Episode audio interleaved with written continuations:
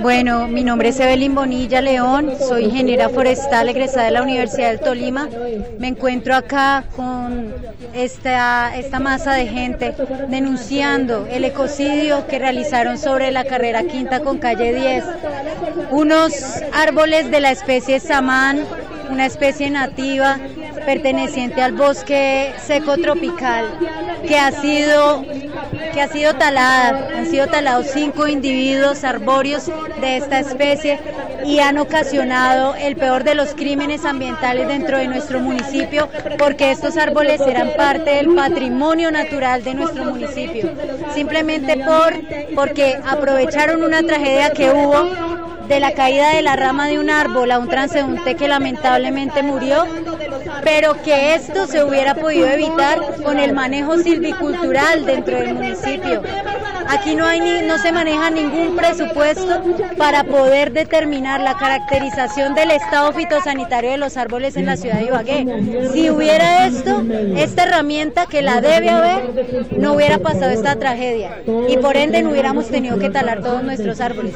Yo evalué, evalué el, estado de los árboles, ninguno tiene una afectación. Único árbol que se debió haber talado fue el árbol de la tragedia. Ese fue el único árbol. Y por parte de Cortolima, se emitió un concepto técnico, me imagino que fue de inminente riesgo por gestión, gestión del riesgo y algún profesional biólogo o ingeniero forestal hizo este concepto de tala, que está totalmente errado y lo estamos denunciando.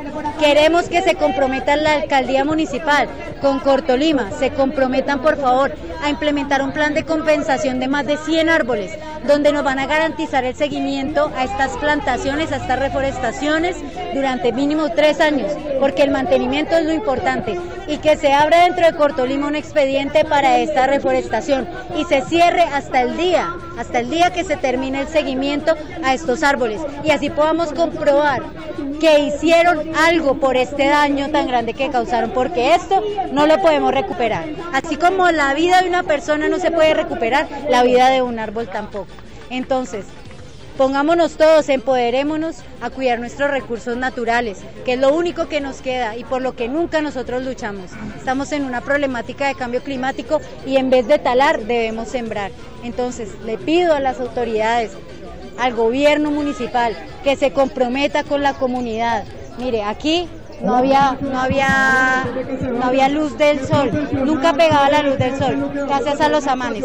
70 años de servicios ecosistémicos de estos árboles, que eran hospederos de bromelias, epífitas, reptiles, insectos, de pájaros, habían nidos, habían bromelias epífitas, muchas veces especies vedadas que están dentro de la normatividad colombiana.